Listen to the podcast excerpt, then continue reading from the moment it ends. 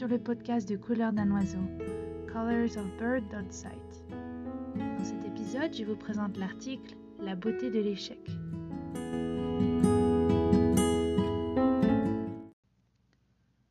Je crois qu'on n'enseigne pas assez la beauté de l'échec, que ce soit à l'école, au travail, à l'église, dans les films, dans les livres, dans les chansons. Je vais vous raconter trois histoires de mon apprentissage de l'échec. J'ai grandi première de classe à l'école. J'aimais apprendre et j'apprenais vite. Il n'y avait peut-être que le sport et le dessin où j'avais du mal, mais j'ignorais simplement ces matières. J'ai donc grandi en ayant en tête que tout me serait toujours facile, en tout cas les choses les plus importantes. Le problème est que bah, quand tout est simple, euh, on n'apprend pas la persévérance. Première histoire, le permis de conduire. La vie est venue. À 18 ans, j'ai essayé de passer mon permis de conduire. J'ai raté. Une fois. La deuxième fois, j'ai mis du maquillage pour peut-être mieux paraître aux yeux de l'inspecteur, me donner un boost de confiance, mais je l'ai encore raté. La troisième fois, j'y croyais plus trop. Alors je suis allée à l'examen en acceptant le fait que j'allais sûrement devoir y retourner une quatrième fois. Pas de maquillage cette fois. J'étais habillée très simplement. Paradoxalement, ce lâcher-prise m'a permis de réussir l'examen la troisième fois. Quand j'ai reçu la lettre qui disait que j'avais mon permis, oh, j'y croyais pas et j'ai pleuré des larmes de soulagement. Du coup, je crois que c'est en acceptant l'idée de l'échec que la réussite m'est enfin venue.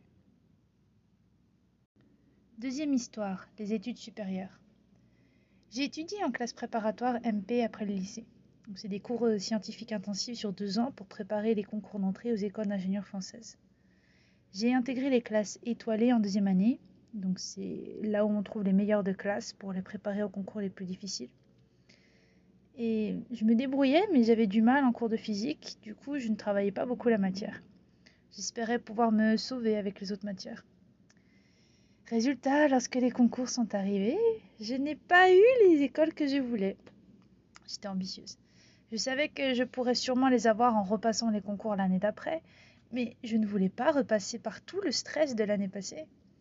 J'avais envie de partir, de faire ma vie, de rejoindre tous ces gens sur les réseaux sociaux qui semblaient s'amuser et faire le tour du monde. Oh.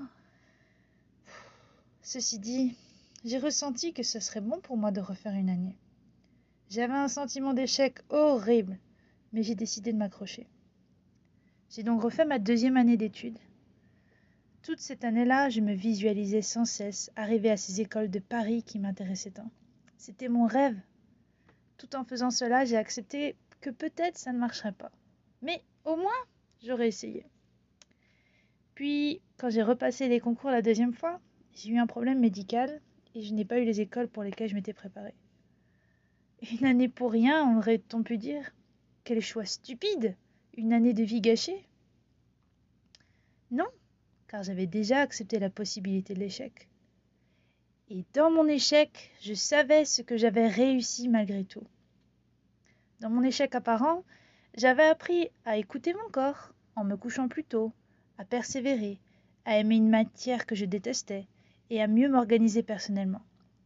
J'avais appris à dépasser les limites de mes capacités de concentration et d'analyse. L'important avait été le processus bien plus que le résultat officiel. Et c'est cela la beauté dans l'échec. Troisième histoire, une leçon de Game of Thrones. L'année dernière, pendant ma recherche d'emploi lente et remplie de hauts et de bas incessants, je regardais Game of Thrones. Et donc je voudrais partager une scène qui m'a immensément aidé pendant cette période. Dans cette scène, il y a Jon Snow, un jeune homme, et Sir Davos, qui est plus vieux. Euh, pour pas vous spoiler, je vous invite à lire l'article si vous voulez avoir les détails de toute la scène. Euh, dans cette version audio, je vais juste résumer ce qui m'a touché sans trop dire ce qui se passe. Dans l'article, il y a aussi une vidéo euh, où vous pouvez voir la scène en soi et le dialogue des personnages. Mais en gros, Jon Snow a échoué à une tâche hyper importante qui était de sauver le monde en gros. Et il a vraiment pas envie d'y retourner il préfère euh, abandonner et, faire autre chose de sa vie. Mais il regarde Sardavos et il dit mais je vais jamais y arriver, j'ai déjà échoué quoi. Pourquoi j'essaierai encore? Et là, Sir Davos, au lieu de lui répondre euh, Mais si, allez, tu vas y arriver cette fois, avec un ton super optimiste, et il répond de façon très réaliste et très sage, et il dit Va et échoue encore. Je le répète, hein. va et échoue encore. En anglais, c'est No, go, fail again. Quel paradoxe, non, d'encourager quelqu'un à échouer Mais c'est un tel soulagement pour John. Il se lève enfin de son lit et ose affronter ceux qui lui ont fait du mal pour tenter de regagner leur confiance et reprendre contrôle de sa quête. La beauté de l'échec. Pourquoi on ferait pas ça, nous? Si vous voulez faire comme Jon Snow ou moi, la prochaine fois que vous avez peur de rater un examen, une relation, ne vous dites pas Ah, cette fois je vais y arriver, hein, parce que ça vous donne un tel stress. Dites-vous plutôt Je fais de mon mieux et j'accepterai le résultat quel qu'il soit. Tout le monde peut se planter dans la vie.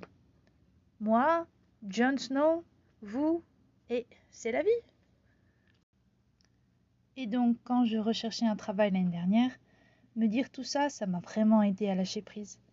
Au lieu de tout miser sur une seule entreprise, j'ai accepté en avance le fait qu'on pourrait ne pas m'accepter.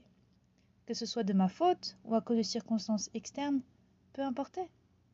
Si une entreprise ne marchait pas, j'irais en voir une autre, et ainsi de suite. Ça m'a vraiment permis de tenir le coup psychologiquement pendant mes neuf mois de recherche et de finalement trouver le super travail que j'ai encore aujourd'hui. Et saviez-vous que même dans les startups de la Silicon Valley, on les encourage à échouer beaucoup et vite? C'est une des façons clés d'améliorer son offre client. Parfois, échouer constamment est la seule façon de s'améliorer dans la meilleure direction possible. Même Thomas Edison, qui a inventé l'ampoule électrique après mille essais, a dit Je n'ai pas échoué mille fois, j'ai simplement trouvé mille façons de ne pas arriver au résultat. J'aimerais vraiment qu'on enseigne plus ça à l'école si tu échoues un examen, au lieu d'être comparé aux autres, on devrait célébrer tes erreurs, qui t'apprennent beaucoup, et te laisser une autre chance de refaire l'examen jusqu'à ce que tu aies tout compris. Chacun a sa propre ligne de progression. Certains doivent se tromper plus que les autres, parfois, pour comprendre un même concept. Et c'est OK. Et comme dirait un ami à moi, il vaut mieux regretter d'avoir essayé que de regretter de n'avoir jamais essayé. Voilà la beauté dans l'échec. Si vous voulez plus d'histoires sur mes échecs, euh, je vous invite à lire mes posts sur Instagram, euh, Colors of Bird. Et si vous avez d'autres histoires personnelles avec l'échec à partager, euh, je vous invite à les partager du coup sur les réseaux sociaux ou en commentaire avec le hashtag Go and Fail Again.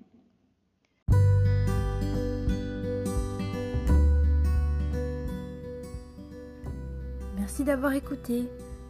Si ce texte vous a touché, n'hésitez pas à laisser un like en bas de la page et à mettre un commentaire ou à m'envoyer un message. À bientôt!